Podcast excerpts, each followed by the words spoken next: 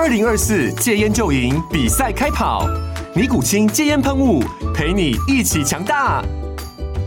戒烟不容易，单靠意志力戒烟的人，时常无法克服戒断症状而失败。尼古清戒烟喷雾将是你的神队友，简单一喷，药品急速释放，立即缓解七大戒断症状，不限场合提高戒烟成功率。除了尼古清神队友，你还可以寻求专业医疗人员协助，一起迈向戒烟成功之路。尼古清戒烟喷雾，用科学方法戒烟，请咨询全台各大药局及戒烟门诊。本广告由尼古清戒烟喷雾、卫部药书字第零二七八三五号提供，嘉安嘉护股份有限公司，台北市中山区民生东路三段二号十楼，北市卫药广字第一一三零三零一九零号。尼古清戒烟喷雾，相伴每个新开始。天哪，时间不够，事情老是做不完，怎么办？别担心，就让高校人生商学院每周陪你充充电，找到方法不抱怨。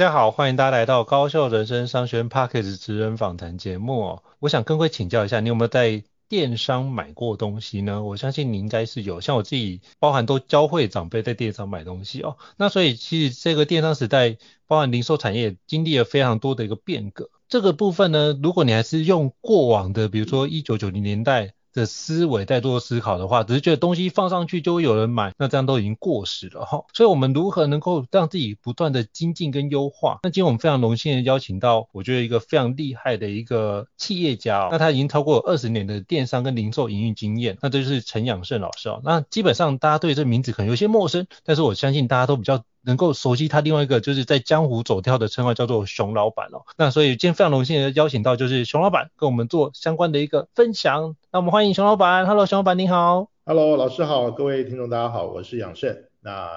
呃大家也可以叫我熊老板，是。是非常感谢就是熊老板来就是莅临高校人商学院哦，那是不是可以邀请您简单跟大家做一下自我介绍，让大家可以多认识您一些呢？好。呃，我自己大概在两千年开始接触电商，好，那零二零三年我当时服务在 eBay，后来去了雅虎，那在零五年开始自创业，做一些电脑周边配件的代理跟经销业务，那当然在台湾主要也透过电商的一些不管是平台或官网的方式做销售。那过去这几年，我们自己在投入了另外一个事业单位是呃电商顾问跟代营运的一些角色，去帮助呃。在台湾的不管是传产或者是呃传统的零售商，想要去呃参与到电商这个领域的经营，不管是呃已经有既有的团队或者是没有团队的方式，那我们就是透过顾问、陪跑教练。或者是完整的代营运的方式来帮助品牌去经营电商的这个领域。了解，哇，这个经验真的是非常丰富哦，因为包含从雅虎跟易贝那时候都是一时之选，然后从里面学到很多的概念，然后去发展出这样的一个角度。那是不是可以邀邀请熊老板跟我们分享一下？那就是你在这二十几年。电商的一个从业经验呢、啊，那可不可以跟我们聊一聊电商有什么样的一个变革，好不好？也让我们对于电商这件事，像比如说像我自己是对于电商是一个创业小白的一个概念，那是不是也邀请跟我们介绍一下，就是电商时代的一些变革呢？其实电商从两千年到现在，中间有很很多的变化了啦。其实像不管台湾或者是在中国市场，甚至在全球。呃，大家会发现，其实最早期从呃上个世纪九零年代末期开始，我们接触到的就是所谓的 C to C 嘛，包括像 eBay 这样的一个 auction 的拍卖平台。那从整个 C to C 到后面慢慢变成 B to C，好，也就是呃品牌自己开始去想办法，希望消费到消费者，然后再慢慢衍生出来有一些大型的电商平台，它自己有流量、有行销资源。好像以台湾像某某、PC Home、博客来这样的一个大型平台，所以它又衍生出了我们叫 B to B to C 的经营模式。好，然后到了这几年开始有人讲到 O to O，好，线上线下的一个互通，到 O M O，到线上线下的整合，到呃这两年开始又讲 D to C，好，Direct to Customer，就是品牌直接面对到消费者。我想现在的整个电商的环境大概不脱于我们常常讲的叫 Omni Channel，就是全通路，或者叫 Multi Channel，多通路的经营的方式。我想整个电商的演变大概有不同的阶段或流程，可是其实比较核心的，我我一直常讲电子商务，电子商务它其实最重要的是商务那两个字，所以它就是还是必须有交易的产生嘛，就是我我的商品一定是得有消费者买单，这件事情才是成立的。哦，所以其实整个电商虽然它的操作的方式一直都在做优化，一直都在做变化，可是它的核心其实还是回到。呃，品牌的商品是不是有消费者愿意买单？好，我想这个才是我们在讲所谓的电子商务或者讲零售很重要的一个环节。了解，我觉得这是一个非常重要，因为电子商务重点还是商务，电子只是一个手段的方式哦。那我也想请教熊老板，因为其实像我认识，比如说做培训，总会认识一些传产或者是一些老板，那他就提到说，那要做所谓的。数字化或者是电子化方，他就把那个网络上开个店，他都认为这样会有人来。那是不是可以邀请跟我们介绍一下？就是依照你这么多年的经验啊，那到底电商对于传统零售有哪些主要的挑战？是不是可以邀请你跟我们分享一下？好，我我想最最大的挑战是观念，因为刚刚赵老师特别提到一个一个点哈，其实这个我们心有戚戚焉，就是我们也确实面对到很多甚至在台湾是上市公司的老板。啊，他们做零售，做过去早期的品牌，啊，他们要做电商，所以他们他们在讲的所谓数位转型，好，他们好像答案就是，那我就是弄一个网络上的商店嘛，我是不是就做好数位转型？好，那 其实我我们我们都知道，就是呃，零售本身，电商它只是一种方式，啊，你还是一样可以透过实体店，你可以透过百货公司的专柜，你可以透过。企业的采购，你可以透过线上的一些销售，所以电商其实它只是零售的一个方法。那只是这个方法，因为在过去这几年的资讯成长或者是资讯环境的呃普及，它其实让我们大量快速的突然发现，原来我可以在这个过程里面有这么多的数据，可以帮助我去理解我做的生意到底是对的还是错的。好，所以这个其实是一个很很重要的一个观念啦。所以，呃，很多大老板们在看待数位转型或电商或者是官网这件事情，呃，他把这个议题想的有一点点太简单啊，因为他其实是他其实是改变了很多我们原本做零售的方式，嗯，好，甚至很多的想法，像呃，我们刚才大概有聊了一下电商过去的改变。那甚至其实呃，我们也看到，所谓从行销一点零一直到现在，我们讲行销五点零。好，在这个过程里面，其实最早期大家在做零售，其实我们强调的就是我的品牌好，我的商品好。哦，所以以前有人会讲嘛，就是酒香不怕巷子深。啊，我的东西只要好，消费者自己会想办法来找到我。哦，这个是很早以前的商品导向。那慢慢的到这几年开始，我们讲到行销四点零、五点零以后，其实我们在讲的是如何以顾客为中心的一个服务导向。啊，我们把我们的消费者、我们的呃消费对象当做是一个很重点的一个模式，所以我们透过电商的各种工具，去让我们跟这一群顾客有更多的互动，甚至是不只是我告诉他我的商品有多好，我们也想听听看他告诉我。他希望我们的商品如何可以更好，好，所以这个模式其实跟我们早期比较单向的这种销售模式有一点不同了。那我想对于传产的大老板们或者是传统的零售业，在面对到这个议题上，可能是一个比较大的冲击。好，他真的需要呃身边的团队呃不断的去去跟老板沟通分享，或者是分析现在市场上整个消费形态的变化。我觉得这个应该是最最大的挑战，也需要一定要突破，你才有办法获得比较好的成绩。了解，我觉得到最后就是思维决定一切。就我之前听过一句话叫做“你永远赚不出超过你认知的钱”，嗯、我觉得这句话蛮有意思的。所以就是如何能够先改变我们的认知，让我们的自己的状态用不一样的角度看这个世界，你才会知道你的机会点在哪边哦。那我也想请教，就是熊老板，嗯、因为其实包含现在。很多的产业都出现所谓的内卷的情况哦，那就在这么竞竞争激烈的情况之下，嗯、我们怎么样保持我们自己的一个优势？是不是可以邀请你跟我们介绍一下？好，其实内卷这件事情，我我我觉得可能在台湾还没有这么冲击这么大啦。嗯，哦，像我们自己接触到很多，因为我们呃合作了不少来自中国的一些品牌，或者是因为我过去。呃，一八一九年我也在上海工作，所以对于上海那边中国的零售，对于卷的这件事情，其实是有一点有点令人吃惊的哈，就是那个卷的程度已经已已经真的是太太超过了。那我觉得以在台湾状况来讲，其实呃现在可能大家会慢慢发现到很多的面向开始越来越深入，好像以前好举例来讲，我们做电商，大家最常讲的是流量。好，所以我的 traffic 就 traffic 乘以转换乘以我的客单价就是我的营收。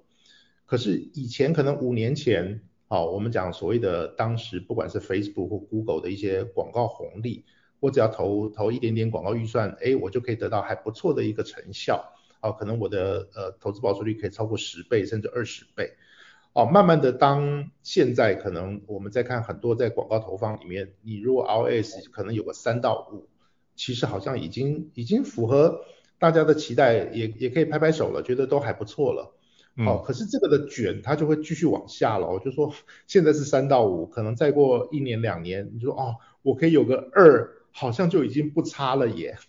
哦，所以慢慢的就是大家开始去更深入或更细致的去看待流量这件事了。啊，以前我只要我只要广告流量就有成绩，我现在可能不行，只靠广告流量了。我得靠很多的自然流量，所以我就得去操作 SEO。嗯、那 SEO 又会操操作所谓的我们讲叫 on page 或 off page 站内的站外的啊关键字，或者是外部的一些权重网站的的 bad link 回回回来的这些连接等等，它变的是你要操作的议题就会越来越多，而且不但多，还要很深。哦，我觉得这个的卷其实就是对于呃。像像以我自己的年纪来讲，其实我在电商我已经算是比较老了，哦，所以常常我都会觉得，哦，我怎么这三五年我被逼的得学这么多这么多以前不用学的事情，哦，所以对我来讲就是如何去理解这样的逻辑跟概念，那找到对的人来帮我们操作来执行，其实是比较重要的，因为你你要我现在去学做 SEO 做内容文章，我我觉得那个对我对我的难度真的太高了。但是我们可以理解到，呃，这样的一个操作帮助我们的流量提升是有注意的，而且它的转换的品质是好的。那其实我们就应该去去发展下去。那也许找 third party 找合适的人来帮我们进行这样的一些执行任务。哦，我觉得在卷的这件事情来讲，其实呃应该应该会有这样的挑战了，就是我们的挑战是如何更广泛的去了解到市场的可能性。那找到专业的人、专业的 partner 来帮我们执行更深、更专业的这些执行项目，我觉得这个可能是比较好的一个解法。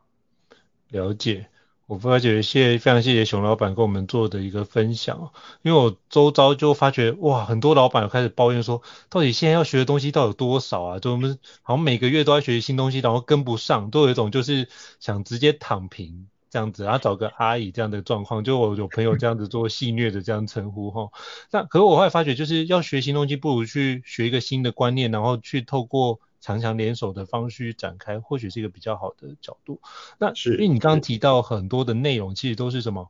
就是在有关电商或者是零售里面需要知道的一些专业知识。可是，像很多专业是，比如说 SEO 啊，像比如转换率等等等啊，流量词等等。那发觉哇，大家对于这件事这么多的专有名词，常会有一种就是雾里看花，或是学了这个东西又学得不够精熟。那是不是可以邀请跟我们分享一下，就是我们怎么样去把我们的专业知识跟数位的一个电商的知识得到一个平衡？是不是可以邀请跟我们分享一下，嗯、像熊老板你是怎么样去学习，或是怎么样去拿捏这中间的一个平衡点呢？嗯。呃，其实我我在看待一些各种新的事物或工具，我自己的做法会是，我会套在我自己所呃比较熟悉的领域。其实像我们自己做创业，哦，或或者我们这样讲好了，目前其实虽然大家看起来电商的成长是不断的提升，哦，但是其实我们以整个台湾市场的电商的普及率，或者是在线上购买的这个普及率来讲，其实百分之八十还是出现在线下，只有百分之二十在线上。哦，其实我像过去很多人会讲，哦，在电商的朋友们大家都讲，哦，我的转换率啊，我的很多客单价等等，其实你把它套在我们的实体零售，它就是我的替代率嘛。没错。那对啊，那这个东西其实在我们过去的零售的的本质上，其实它都是一样的，一样的功能或一样关注的点，只是它的用词以及他可能可以掌握到的数据的方式会有点不同。所以其实对我自己在看待很多新的工具的时候，其实我我会试着去。呃，套用在我自己的经验，或者是我服务的客户，呃，我想也许赵老师也可以可以体会到，因为老师其实也担任很多企业的顾问，或者是有跟很多不同的产业其实有很多的互动。我觉得对我们来讲都是一个很棒的收获，就是当我们从不同的客户、不同的产业得到的讯息，其实在经由我们自己对于零售产业的理解的时候，其实我们比较有机会去把这不同的。的说法慢慢整合成，其实它都是同样的几件事情。那当它都是同样的几件事情的时候，我们就有机会去判断，那哪些事情是我们现在应该赶快先去更深入了解的，或者哪些事情是，哎，这一块我们应该找到什么样合适的 partner 一起来协助我们把这件事情建构起来。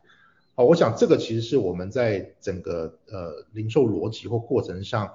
可能我们自己担任一些讲师顾问，呃，有机会碰到不同产业，或许这也是我们的优势了。所以我们更有机会去理解到市场到底发生了什么事。像我我也举个例子，像这几年很流行讲 CDP，啊，我尤其我这两天还收到很多邀请，是有一些 CDP 的讲座，希望我们可以一起去参与。但是对于 CDP 这件事，其实传统的老板、小型电商或者做批发、做代理、做品牌。CDP 其实对他们来讲可能都有不同的目的，那我们的角色就有一点是，那我们就要去理解到 CDP 到底带来的价值是什么，所以它对于品牌商的帮助，它对于小型经销商甚至批发商的帮助是哪些，我们大概就有机会去做一些分类出来，所以我们就会很清楚知道这样的工具在我们的领域应该怎么去运用会比较合适。我想这个这个也许是我们我们在这个电商业界呃比较比较得天独厚的一个优势啦。我们有机会先碰触到比较新的工具，然后碰触到不同的产业面对到的困难，它有没有办法整合起来？我觉得这是一个很棒的经验。哦，我觉得这很棒，就是我们可以用旧的经验先去。模拟类推线间，然后去找到它的中间不一样，然后我们就把那个学起来，然后反正不会是很正常一件事，学起来就是一个新的一个内容，对，加分的一个状态，然后这个方式来去做运营的，你就发觉很多的时候人家。其实很多时候什么，你会进步，那别人没进步，那个落差就出现，就会逐渐把那个落差逐渐扩大，然后做出很好的一个对应哦。那非常谢谢熊老板跟我们做分享。那接下来我想请教熊老板，就是因为像您做几个创业都也有，就是电商的，也有就是零售的一个角度，那是不是可以就是所谓现在所谓的 O to O 嘛，就是线上与线下的一个整合？那是不是可以邀请跟我们分享一下，就是您当初怎么规划的，以及当初你可不可以跟我们分享一下，就是我们线上跟线下的一些整合的方式怎么做？是不是可以邀请你跟我们分享你的过去的经验谈？好，其实它也我觉得是一个机缘啦，因为以前我我们自己在做官网，大概从两千呃二零一一一二年我们就在做官网了，做线上的官网，然后我们也测试过一些不同的开店平台或系统。那一直到呃一七年的时候，因为一些因缘际会，我加入了九一 App，加入了九一 APP，担任呃事业呃应该是业务发展部的资深总监。那在那个时候，其实呃我我觉得也也比较有趣了，就是当时我在九一工作，所以有一点宣誓效忠嘛，就是我把我的官网就把它迁移到了九一的系统里面。哦，但我觉得当时是一个呃，不管是巧合或者是一个呃经过评估后的一个决定，我觉得对我来讲影响是非常大，因为呃当时九一在整个 OMO 的这个议题，相对它的系统工具，应该是当时在整个呃甚至可能包括现在在台湾的电商开店系统里面，它都算是一个比较相对完整在 OMO 的这个议题上的一个开店系统。所以当时其实我们就是 follow 了呃九一的一些的的设计的逻辑，哦，我们包括它的所谓叫推荐人制度，你在门市透过销售人员引导成为的会员，那这个会员将来如果在线上购买东西，它的呃奖金还是可以回馈到最原始的这个推荐人上。好，举例来讲，这个就是一种模式。但是我们自己在操作这个过程里面，其实我们也试着一些掌握不同的做法，因为每一个产业其实都不一样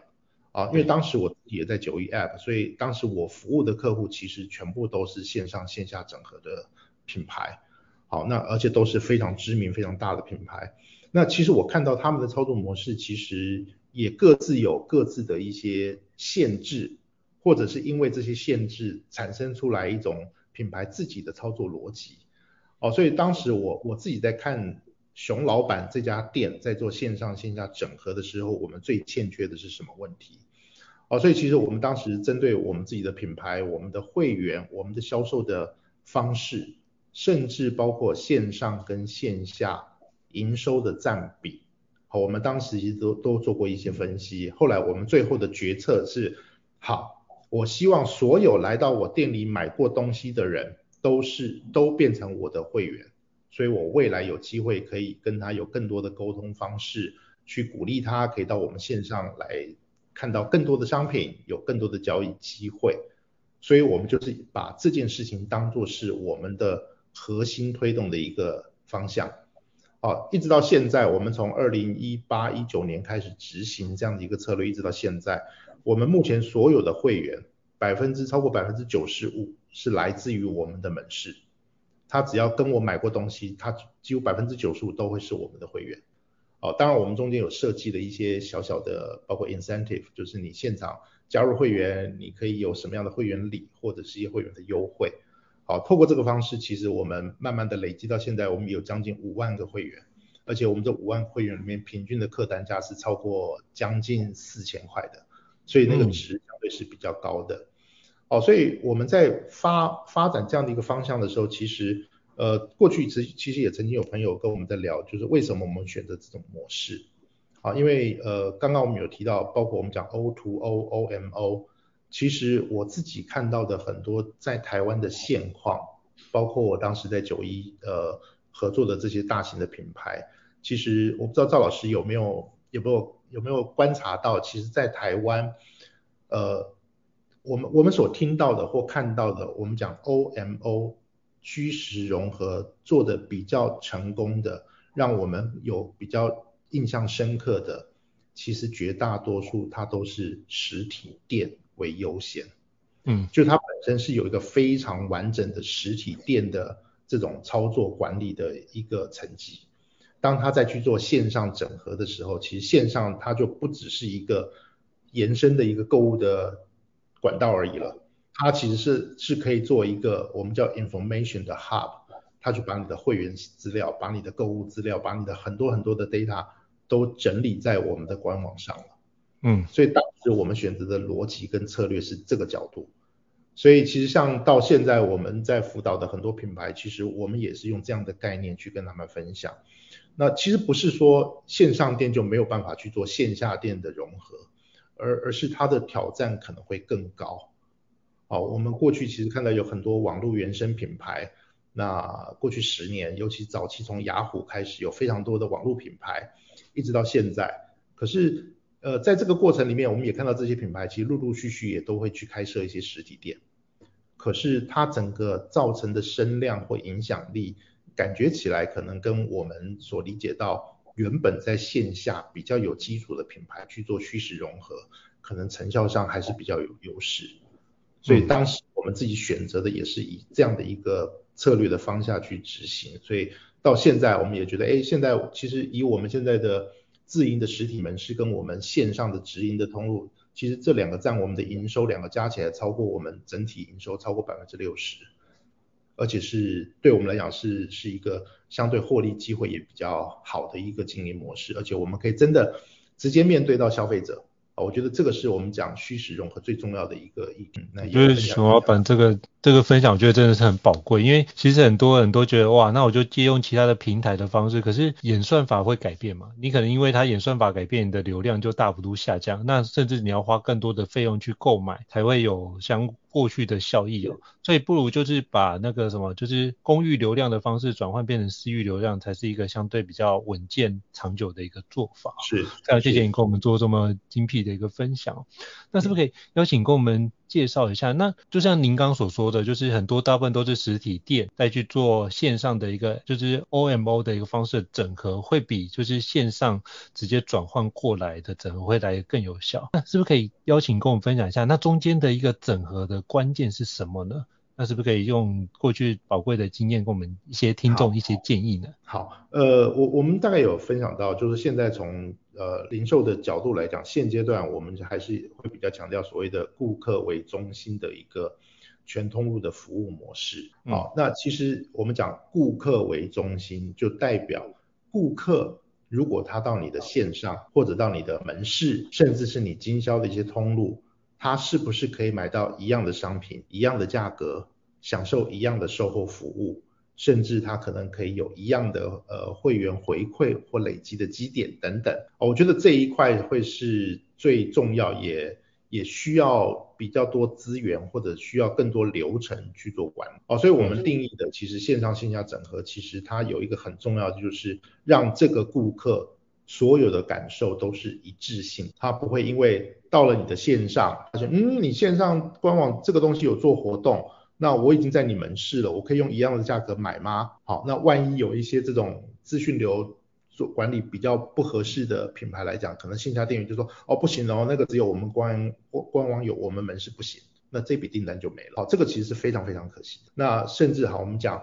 顾客的一致体验，那我可不可以在线上下单，但是我不想等到明天收货，我刚好下午会去到你们某一家专柜附近，我可不可以直接去取货，取我早上下完单的啊？或者是，哎，我昨天买了一件裤子，我发现尺寸不合，那我今天刚好要去百货公司，我可不可以去你们那个百货公司的门店直接做退货或换货？好，其实这个流程都会是我们在做所谓的线上线下整合里面，如何去帮助顾客。去解决他所有的不方便，好，这个其实是一个很核心的，所以大家如果可以往这个方向去思考，其实呃重点是我只要能够满足我的顾客他的消费体验可以是完全一致性的，那我觉得在 OMO 的这个议题其实就可以。就有机会发挥很好的成效。是，我觉得当小老板这一段，我觉得非常的，我心有戚戚焉。为什么？因为刚好做顾问或者是在做培训，经常会遇到有关类似这样的一个产业。那我就记得有某一间做就是制造业的公司哦，他们旗下其实是有大概两百个门市通路，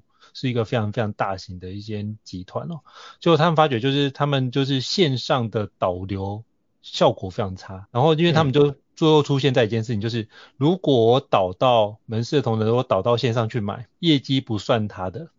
所以他就不愿意去做推荐。可是我说，如果你不愿意做推荐的话，你这样这个他明明是一个潜在消费者，可是你就把他推出去之后，你就等于是什么？你就会他就去买竞争对手的产品了。对对。所以我后来就是我们解的方式就是。我们让就是你介绍的人都会有拿到相关合理的一个分润的机制，嗯、然后把线上跟线下整合在一起。那现在他们发觉，哎。就会遇到刚刚就是熊老板提到，就是我在线上购物可不可以线下做取货？那他们也现在都做整合这件事，他们就发觉效果非常的好，因为消费者觉得这件事情是同一个通路、同一个体验，他觉得那个体验的效果是很满意的，所以他们今年就会在扩店的过程当中，同时把这件事情直接放进去，所以他们现在在做二点零的版本，我觉得这也是一个就是如何把消费者的。问题痛点放在心里面，做相关的流程的规划，这样你所谓的 OMO 的方式会整合得更加紧密哦。所以这是刚刚熊老板所提到，我想说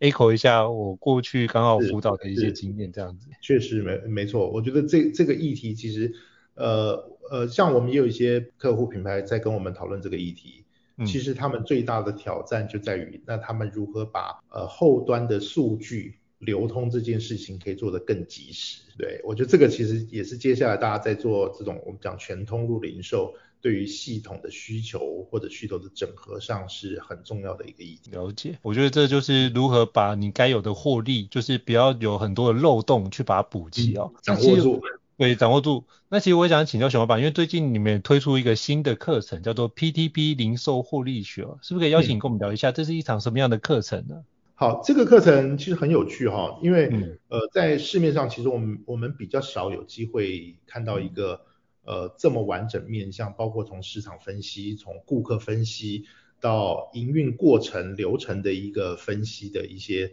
呃，决策建议的一个一个课程，我想，呃，我自己担任在这个课程里面，其实是比较偏重在呃营运流程管理的这一块呃领域。那在这个课程里面，其实我们也会呃提供一些我们对于整个在经营零售过程里面，啊，像最简单的，你如何判断你到底有没有获利？那你获利的结构应该怎么去看？那慢慢的到如何在你呃营运的流程过程里面。你去理解到每一个环节可能的一些细节，去帮助你去优化你的过程，让你的呃零售管理的过程里面可以更顺畅，避免掉很多资源的浪费，去达到更好的成效。我想这个是我们参与到呃零售获利学这样的一个课程一个主要的精神跟架构。是，好，那到时候就是我会把这这堂课 BTP 零售获利学相关的一个连结放在这集 Podcast 当中哦，那就是可以提供给各位听众做个参考。我自己是已经有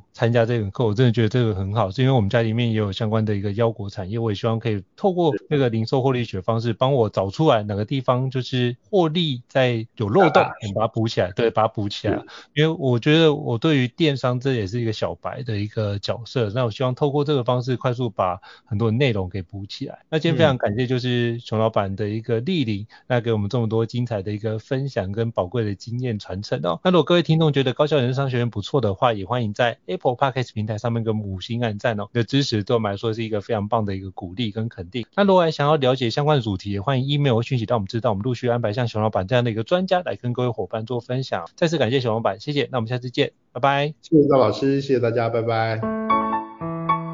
高校人生商学院，掌握人生选择权。